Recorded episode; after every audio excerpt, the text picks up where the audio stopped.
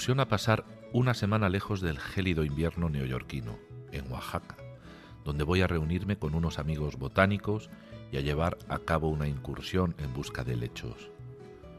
Ya en el avión, la línea Aeroméxico, hay un ambiente distinto al que he visto en ningún otro vuelo. Apenas hemos despegado cuando la mayoría de los pasajeros se levantan y mientras unos charlan en los pasillos, otros abren bolsas de comida e incluso algunas madres amamantan a sus pequeños. Una escena social similar a las de un café o un mercado mexicano. Al subir a bordo me siento ya en México. Los letreros luminosos que indican la necesidad de mantener abrochados los cinturones de seguridad aún están encendidos, pero nadie les presta atención.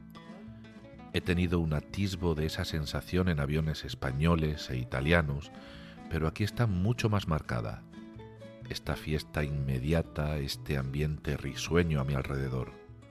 Cuán esencial es ver otras culturas, ver hasta qué punto son especiales, locales y lo poco universal que es la tuya. En contraste con el de este avión, el ambiente en la mayor parte de los vuelos estadounidenses es rígido y carece de alegría. Empiezo a pensar que voy a disfrutar de esta visita.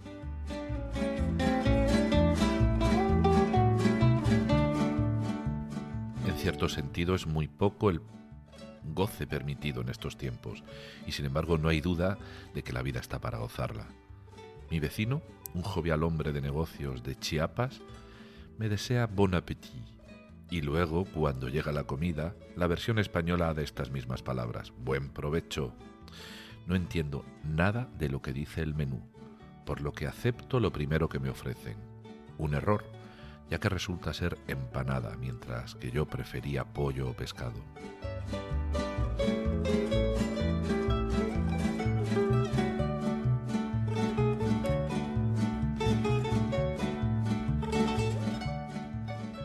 Lamentablemente, mi timidez y la incapacidad de hablar lenguas distintas a la mía constituyen un problema. La empanada no me gusta, pero como una poca considerándolo parte de mi aculturación. Mi vecino me pregunta el motivo de mi visita a México y le digo que formo parte de un grupo de botánicos que se dirigen a Oaxaca, en el sur del país. Varios de los pasajeros procedemos de Nueva York, y nos encontraremos con los demás en la Ciudad de México. Al saber que esta es la primera vez que visito México, el hombre me habla con entusiasmo del país y me presta su guía. No debo pasar por alto el enorme árbol de Oaxaca que tiene milenios de antigüedad, una célebre maravilla natural. Le respondo que en efecto he oído hablar de ese árbol y que ya en mi infancia vi fotos suyas y esa es una de las cosas que me ha traído a Oaxaca. thank you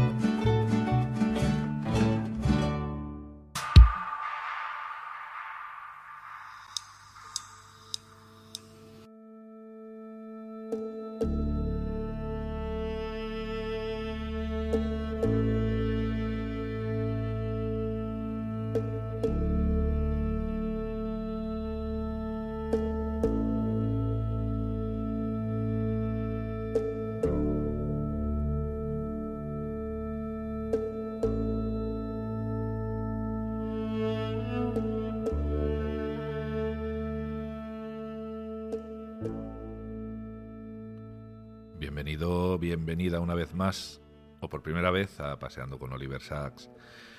Venga, ponte, ponte a gusto. Si puedes ponerte unos auriculares y relajarte, pues mejor que mejor. Si andas trabajando, conduciendo, no pierdas la atención a lo que estés haciendo. Y ya sabes, lo que esperamos aquí, que estemos todos bien, espero que estés bien. Eso es lo que deseo, pero también sabes que los deseos no son órdenes y a veces no estamos tan bien como nos gustaría. Y bueno, lo maravilloso del cerebro humano, entre todas sus maravillas, es que podemos también no estar bien del todo y sin embargo encontrar serenidad y paz en ese paz, ¿no? En ese malestar.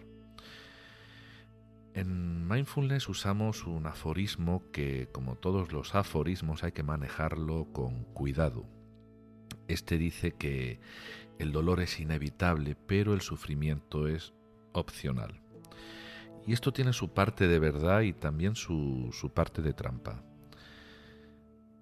Mm, la parte de trampa que hay aquí, a mi parecer, es la misma que tienen pues los otros aforismos categóricos, ¿no? Casi todos los aforismos son categóricos.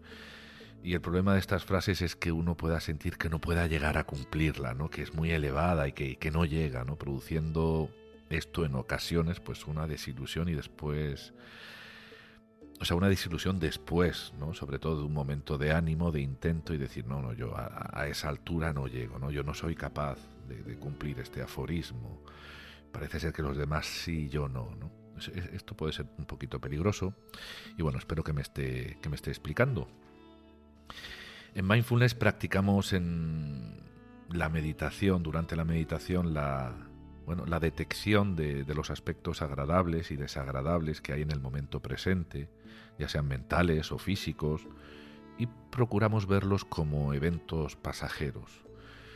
Eh, es cierto que hay dolores físicos y emocionales muy persistentes, pero la práctica, la práctica, en la práctica empezamos siempre eh, con la detección, con la detección de los menos intensos, y luego vamos aumentando eh, vamos aumentando el foco de la atención para detectar aquellos más, más intensos. Y esto nos ayuda a enfrentarnos luego, pues eso, ¿no? A, cargas más desagradables. Hay que ir progresivamente.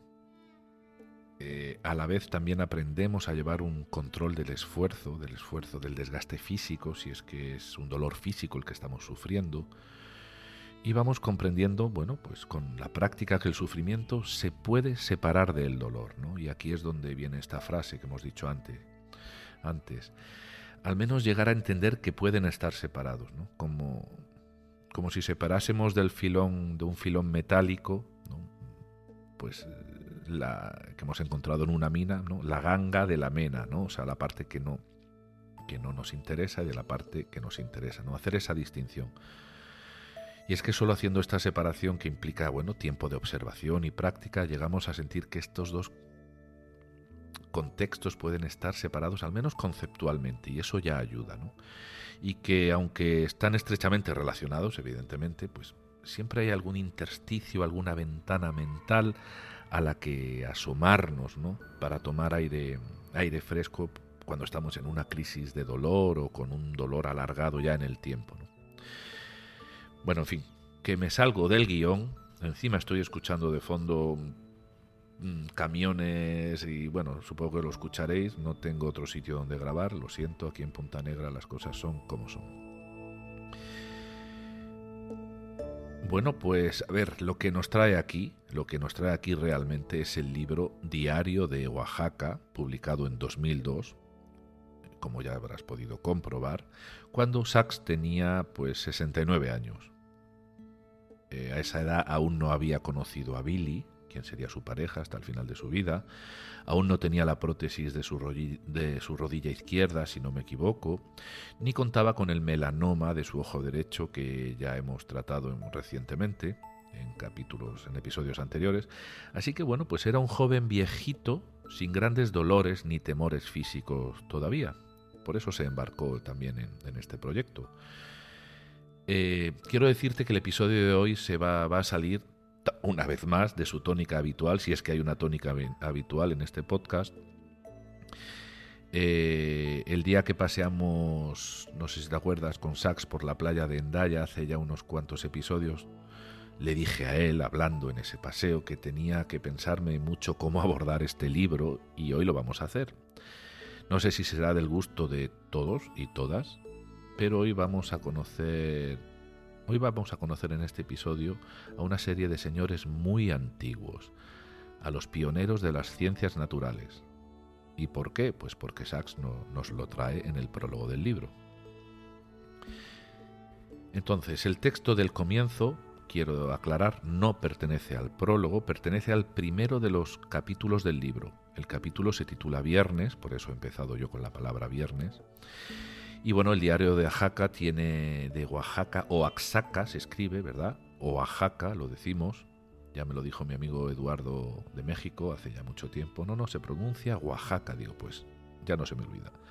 Pues tiene 10 capítulos. Cada capítulo es un día, comenzando por este, por el viernes, y terminando con el domingo de la semana siguiente, de la semana de después, ¿no? Y creo que que bueno, que solamente leyendo lo que estamos, lo que hemos leído de viernes, ¿no? Pues ya intuimos que a Sachs le van a se le van a escapar pocas cosas de lo que pueda observar en este viaje. Lo vemos con ganas, con ganas de comerse el viaje. Cosas que escribirá en el transcurso de cada día en su diario, acompañando al texto pues también con dibujos propios que él hará de plantas y cositas así. Bueno, pues muchas reseñas se han escrito sobre el diario de Oaxaca y te voy a leer alguna de ellas. Esta en concreto, la primera, pues es una reseña muy, muy precisa del Crónica de San Francisco y, y va entrecomillada. Sachs no desperdicia una palabra. Caracteriza hábilmente a las personas que encuentra en el camino. Desliza sin problemas hechos de su amplia lectura a su narrativa describe paisajes con pericia y levanta a un héroe, Boone Halber, un científico nacido en los Estados Unidos que ha vivido en Oaxaca desde la década de 1940, trabajando para conservar la invaluable diversidad del mundo natural. Bueno, pues otra reseña, si cabe más destilada aún, del New Yorker es la siguiente. Ligero y de rápido movimiento, entre las observaciones botánicas y antropológicas se vislumbra la vida interior de Sachs, su preocupación por las dualidades, su sentido casi victoriano de la modestia, su fascinación por el mundo que lo rodea. Y leamos una más, esta del Los Angeles Times. Relajado pero observador, las cavilaciones reflexivas, a veces melancólicas de Sachs, sin importar cuán expansivas puedan crecer, siempre están arraigadas en los detalles concretos que ha observado. Quienes lean Diario de Oaxaca apreciarán la diligencia del propio Sachs como observador y su habilidad para traducir las maravillas del mundo material en palabras.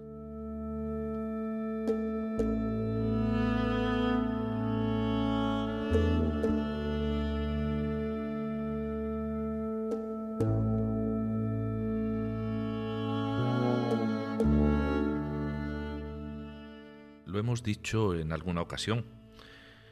Eh, en Diario de Oaxaca no encontraremos casos clínicos, encontraremos helechos, reflexiones sobre antropología, sobre sociedades y bueno, desde la primera página del primer capítulo, como ya hemos podido escuchar. Encontraremos que tenemos a un excelente compañero de viaje hablándonos de esa región de México en pasado y en presente Tendremos a un compañero de viaje fusionando la cultura con la aventura, como también lo harían Kapuczynski o, Javier Reverte. No sé, no sé si dedicaré más episodios a este libro, no lo sé aún, pero por si no lo hiciera, quiero que al final de este episodio tengas, no digo ya muchas, que igual no lo consigo, pero algunas ganas de leerlo te gusten más o menos los helechos, porque el libro está dedicado a la sociedad americana de helechos, pero también está dedicado a los buscadores de plantas, a los observadores de aves, a los submarinistas, a los astrónomos aficionados, a los recolectores de rocas, exploradores y naturalistas aficionados de todo el mundo. Y es muy probable, es muy probable que seas algo de esto o que hayas soñado ser algo de esto, o que ahora mismo te entren ganas de ser algo de esto. Bueno, comenté en uno de los episodios recientes que fue curioso cómo cinco años después de que Sachs se enterase de que W.R. Gowers, el padre de la neurología británica, había escrito un libro sobre líquenes, pues Sachs publicase precisamente el diario de Oaxaca, o sea, de Oaxaca, un libro sobre helechos. Entonces, ¿coincidencia? Mm, inspiración. Bueno, decide tú mismo, tú misma, qué pensar.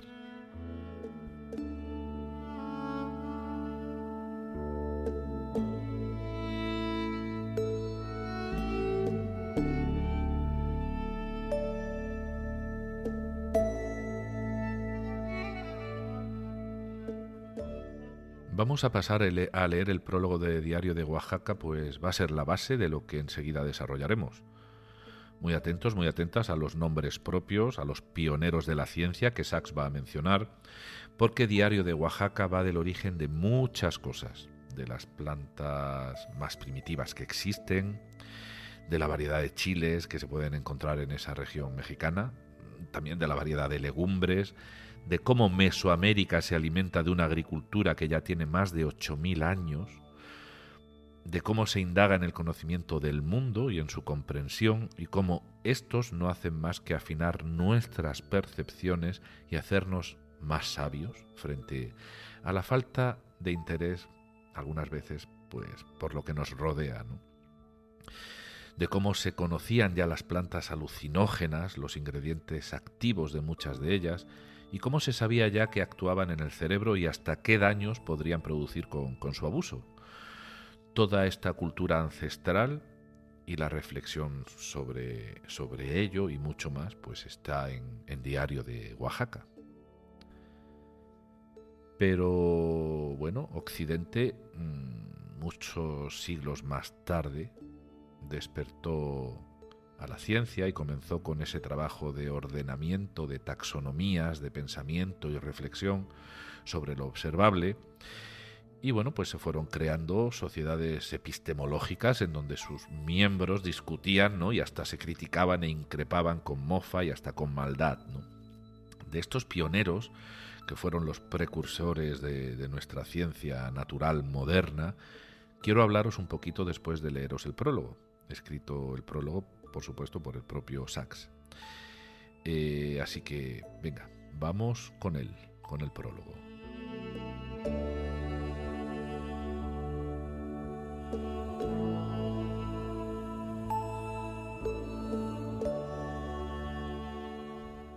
Me he deleitado con la lectura de los diarios de historia natural decimonónicos, todos ellos una mezcla de lo personal y lo científico, sobre todo Viaje al archipiélago malayo, de Wallace, también El naturalista por el Amazonas, de Bates, las notas de un botánico, de Spruce, y la obra que los inspiró a todos ellos, así como a Darwin, Viaje a las regiones equinociales del nuevo continente, de Humboldt.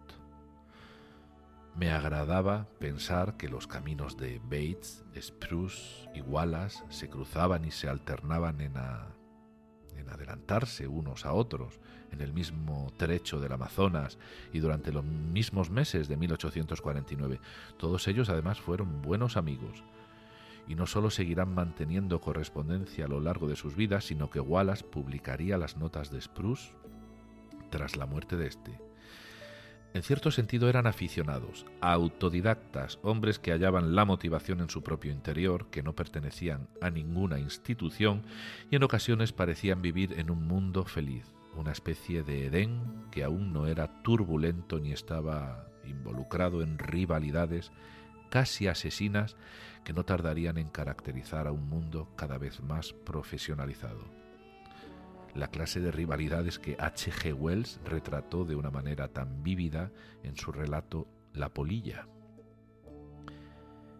Creo que ese ambiente grato, intacto, anterior a la profesionalidad, regido por cierto sentido de la aventura y el deseo de saber y no por el egocentrismo y la avidez de protagonismo y fama, todavía sigue, sigue vivo, sobrevive aquí y allá, en ciertas sociedades de historia natural, así como en sociedades de astrónomos y arqueólogos aficionados, cuya existencia tranquila pero imprescindible el público prácticamente desconoce. Apreciar un ambiente semejante fue lo primero que me atrajo de la Sociedad Americana de Lechos, y lo que me estimuló a acompañarles en el viaje que a comienzos de 2000 realizaron a Oaxaca con la finalidad de buscar helechos. Y el deseo de explorar ese ambiente fue uno de los motivos que me incitaron a llevar un diario durante mi estancia en aquella región mexicana.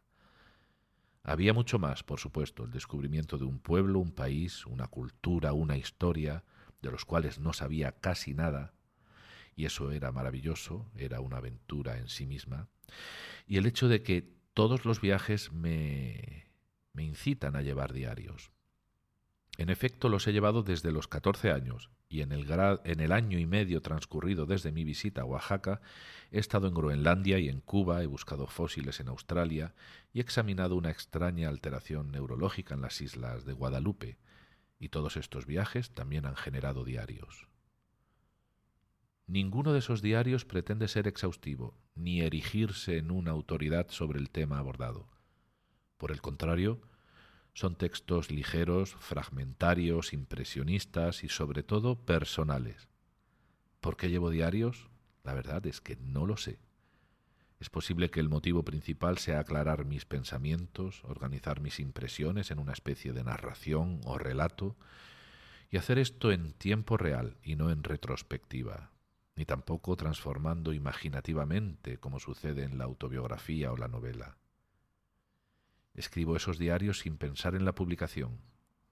Los diarios que llevé en Canadá y Alabama solo se publicaron y por azar como artículos en la revista Antaeus, 30 años después de ser escritos. ¿Debería embellecer este diario? ¿Debería haber embellecido este diario? ¿Haberlo elaborado y hecho más sistemático y coherente como haría con mis diarios de senderista y con el diario de Micronesia, que tiene la extensión de un libro largo? La verdad es que he seguido un procedimiento intermedio, añadiendo algunas cosas, sobre todo el chocolate, el caucho y lo relativo a Mesoamérica, y haciendo pequeñas excursiones de diversas clases. Pero en esencia he mantenido el diario tal como lo escribí. Ni siquiera he intentado darle un título adecuado. En mi cuaderno de notas era el diario de Oaxaca, y en diario de Oaxaca ha quedado.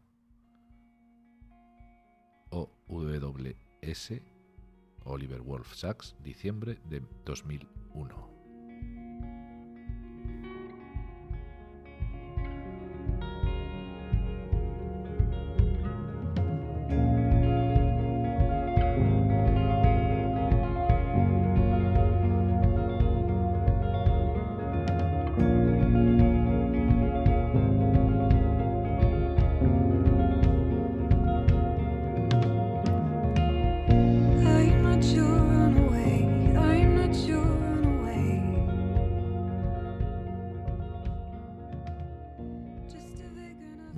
Ganas solo con el prólogo de sentarse frente al mar o en el balcón de casa y, leer este diario. Pero nosotros hoy vamos a hacer otro tipo de ejercicio.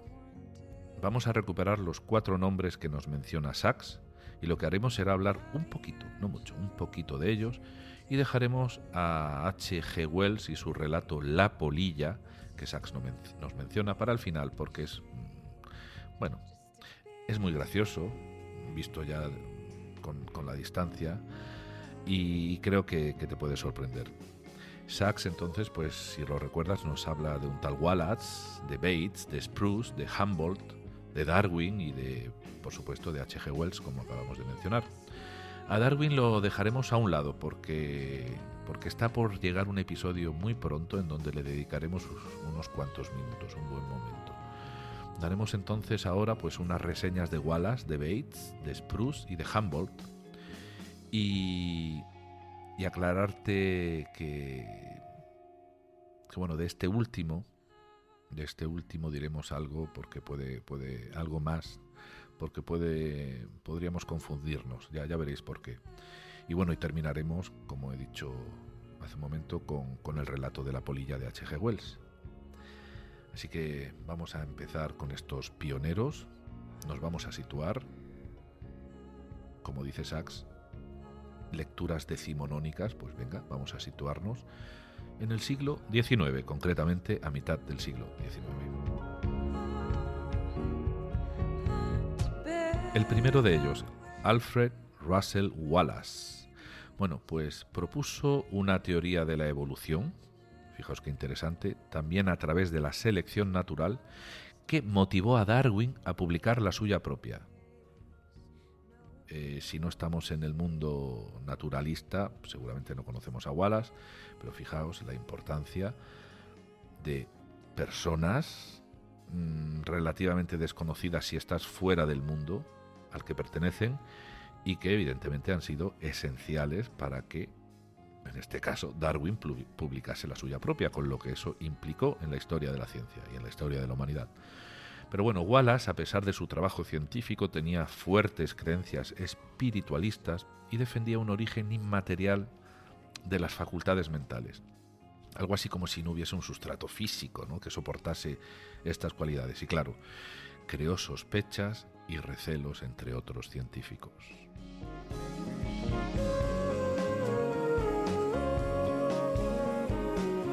Pasamos a otro, Henry Walter Bates. Bueno, pues fue compañero de Wallace en una expedición al Amazonas. Wallace regresó a Inglaterra siete años antes que Bates y en un naufragio perdió casi todo el material que había acumulado en sus expediciones.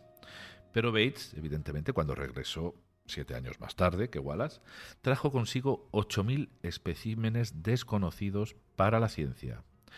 Cuidado, y cuando decimos desconocidos, incidimos en que eran desconocidos para la ciencia, pues esos especímenes, que eran casi en su totalidad insectos, ya eran conocidos, supongo, supongo, por los habitantes del Amazonas.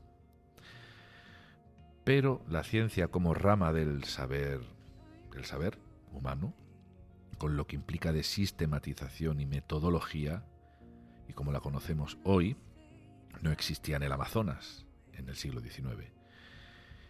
Y, bueno, es que Colón no descubrió América porque América ya existía, dicen algunas personas, y entiendo, entiendo lo que quieren decir, pero hablamos de añadir un continente nuevo a los mapas de quienes hacían mapas y sistematizaban el conocimiento y lo escribían y lo transmitían. Entonces, en este sentido, Colón sí descubrió América. Bueno, sí fue Colón, se supone que sí. Eh, y no aceptar esto, desde mi punto de vista, sería como decir que Newton, que Newton, ¿no? Isaac Newton, no descubrió la gravedad, porque es que resulta que la gravedad ya estaba ahí desde el principio de los tiempos. Bueno, venga, seguimos. Vamos a pasar a otro de estos pioneros, Richard Spruce. Bueno, pues fue un médico y naturalista inglés, especialista en herborización, es decir, en recorrer espacios naturales no tocados todavía por el hombre y recoger plantas, secarlas y clasificarlas. De hecho, era miembro de la Sociedad Lineana de Londres, dedicada al estudio y difusión de la taxonomía, o sea, de la clasificación ordenada y jerárquica de especímenes biológicos, o sea, de animales y plantas. Pues eh, todos estos señores, estos tres señores, y Darwin fueron coetáneos y bueno, entre ellos, estos tres, pues fueron conocidos y fueron amigos. Vamos a pasar a, Humboldt. Vamos a ver quién era Alexander von Humboldt y Humboldt se escribe H-U-M-B-O-L-D-T. Y supongo que se pronuncia Humboldt, porque si lo leemos como se escribe, pues sería Humboldt. Bueno, pues nada, nos hacemos una idea. Humboldt, Humboldt. Alexander von Humboldt, que nacería unos 40 o 50 años antes que estos señores, estos pioneros que acabamos de comentar. Alexander von Humboldt nació en Berlín cuando ésta pertenecía al reino de Prusia, todavía fue explorador, geógrafo, astrónomo, humanista, o sea, un polímota, es decir, un señor que sabía de todo porque se interesaba por todo. Escribió sobre mineralogía, botánica, vulcanología, y fue la primera persona que escribió sobre el cambio climático, curioso. Por supuesto, el cambio climático, supongo que de aquella época, aunque, aunque la revolución industrial naciera en la segunda mitad del siglo XIX y él muriese apenas comenzar esta segunda mitad. Entonces estaría bien saber a qué era debido entonces el cambio climático al que él se refería, sobre el que él escribió. Curioso porque aún no estalló la revolución industrial, y no comenzarían esas misiones de CO2 a la atmósfera. Entonces, bueno, quizá había una sensibilización medioambiental en otra dirección, de otra manera. Estaría bien, bien tener tiempo ir a ver cómo, cómo escribía y sobre qué escribía ¿no? cuando se refería al cambio climático. Bueno, pues eh, von Humboldt, Alexander von Humboldt, perteneció a varias sociedades como la Royal Society y la Sociedad Filosófica Americana, y la Academia de las Ciencias de Berlín lo nombró el principal científico de su época, y la Academia de las Ciencias Francesas lo nombró como el nuevo Aristóteles.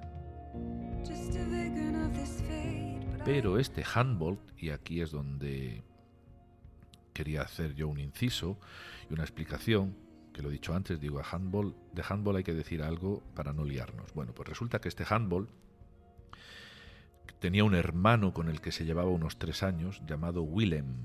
Entonces era Willem von Humboldt, el hermano. Y bueno, pues de verdad que hay padres con suerte a quienes los hijos le salen listísimos, ¿verdad? Pues este Willem tiró por otro lado, fue uno de los fundadores de la Universidad de Berlín, que de hecho se llama así Universidad Humboldt de Berlín, pero Humboldt por Willem, ¿eh? no por Alexander. Y fíjate lo que dice de él mi libro de, historia de la psicología de, de primer curso. Abro comillas. Willem diseñó junto a otras personas un modelo de Estado que apostaba por la formación de personas cultivadas que pudieran contribuir a, contribuir a la vez a la formación de las nuevas generaciones, desde la enseñanza primaria hasta la universitaria. En este escenario, las nuevas disciplinas relativas tanto a las llamadas ciencias del espíritu como las ciencias históricas, filología, lingüística, etnología, como a las ciencias naturales, ya sea la fisiología, la química, la biología, la física, etc., sin que exista aún una línea divisoria neta entre ellas, irán reclamando progresivamente su autonomía. Cierro comillas.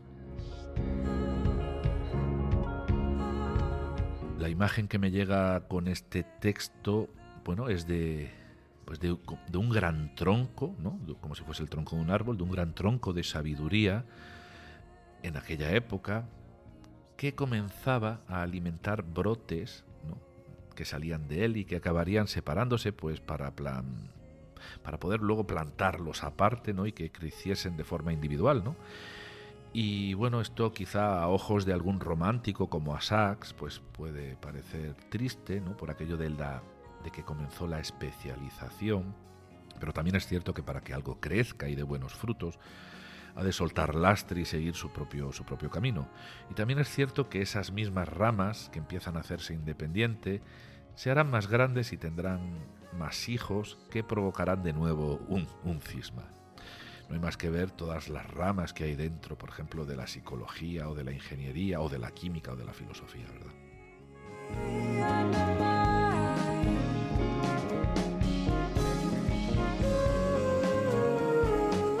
Vamos entonces a ir terminando con H.G. Wells y ese relato que nos, recomendaba, que nos comentaba Sachs, titulado La polilla, y es que la rivalidad ha existido desde siempre. Rivalidad no solo sana como podríamos pensar de los científicos del siglo XIX, sino una rivalidad también sucia, digna de, de, la que se ve en programas basura como Sálvame o en el propio Congreso de los Diputados, ¿verdad? Y no es solo nuestro Congreso el que parece una porquera a veces, sino que también lo es o lo son otros en la actualidad, y lo era también en el siglo XIX el Parlamento británico, como lo sugiere H.G. Wells en, en, este relato, ¿no? en La Polilla.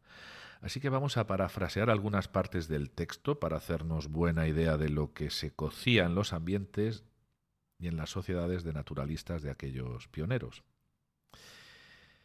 Eh, antes de dejaros con esta recreación del texto de H.G. Wells, bueno, pues quiero animarte a leer el ideario de, de Oaxaca por todas las razones y pistas que hemos ido conociendo en este episodio y porque en una sola página Sachs es capaz de darnos tantas referencias que harían falta días de lectura para abarcarlas. Así que, pues una vez más nos encontramos con la maravilla de esas ramas del conocimiento que se ramifican en otras y que nos invitan a ir a buscar, a través de referencias, a ir a buscar otros, otros suculentos eh, espacios y, y saberes, ¿verdad? Bueno, pues aprovecho también porque yo me despido ya de ti aquí, ahora. Te dejo con el texto Espero que lo disfrutes y nos vemos en el próximo episodio. Chao, chao, chao.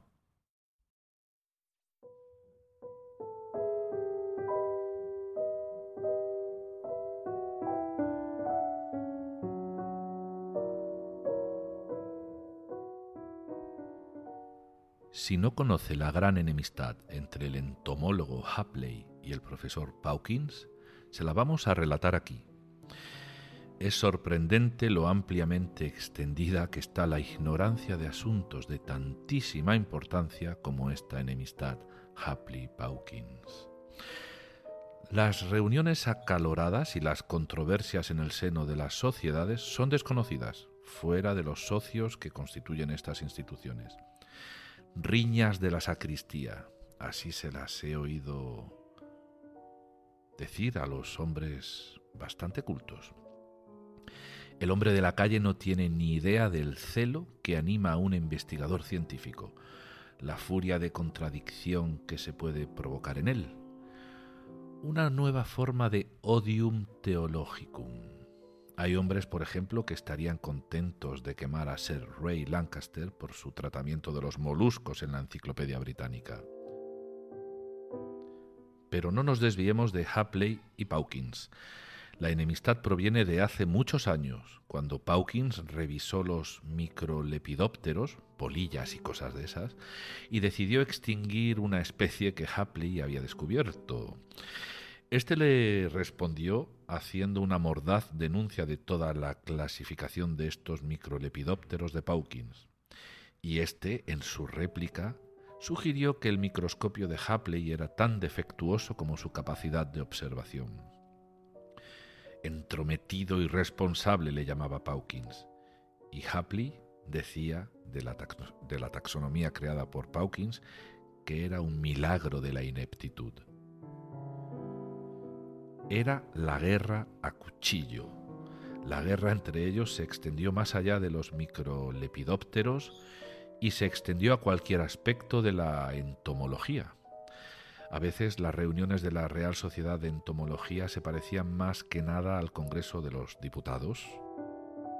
Pawkins no estaba muy bien de salud y riña tras riña, burla tras burla pública en los periódicos y un último ataque, sin saber que iba a ser el último, por parte de Hapley, sobre la forma en la que Pawkins había disertado sobre la evolución de las polillas, se juntaron con una gripe que se convirtió en pulmonía y Pawkins murió.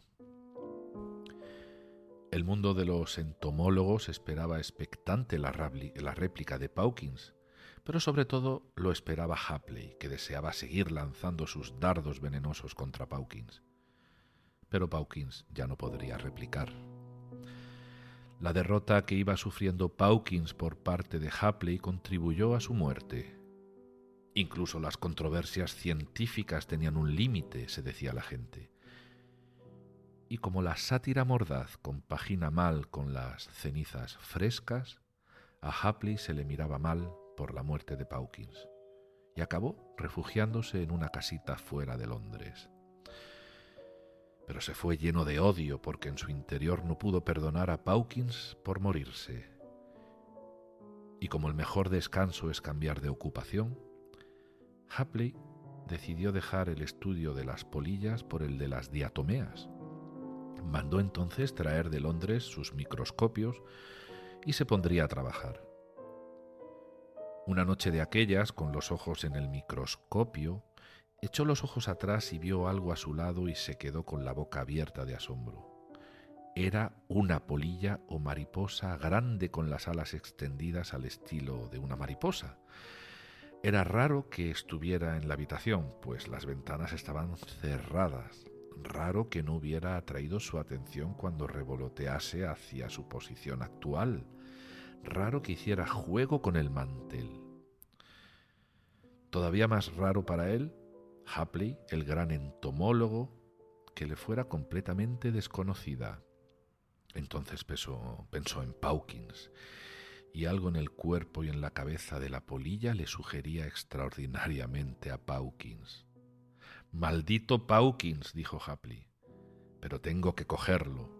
Intentó hacerlo y no pudo. Así se pasó los días y las noches. Cuando se levantaba por las mañanas le preguntaba a la casera si había visto una polilla por la casa y ella le respondía que no. Cuando paseaba por el campo con el vicario le preguntaba si veía la polilla que revoloteaba alrededor de su cabeza en ese momento y éste le respondía que no. Maldita polilla, maldito Paukin, se decía. Todas las noches soñaba con la polilla y soñaba con Pawkins. Siguió intentando alcanzarla y con el paso del tiempo, Hapley enfermó. Así que ahora Hapley pasa el resto de sus días en una habitación acolchada, obsesionado por una polilla que nadie más puede ver. El médico del centro lo llama alucinación, pero Hapley, cuando se encuentra mejor de ánimo y puede hablar, dice que es el fantasma de Pawkins y consecuentemente un espécimen único que merece la pena capturar.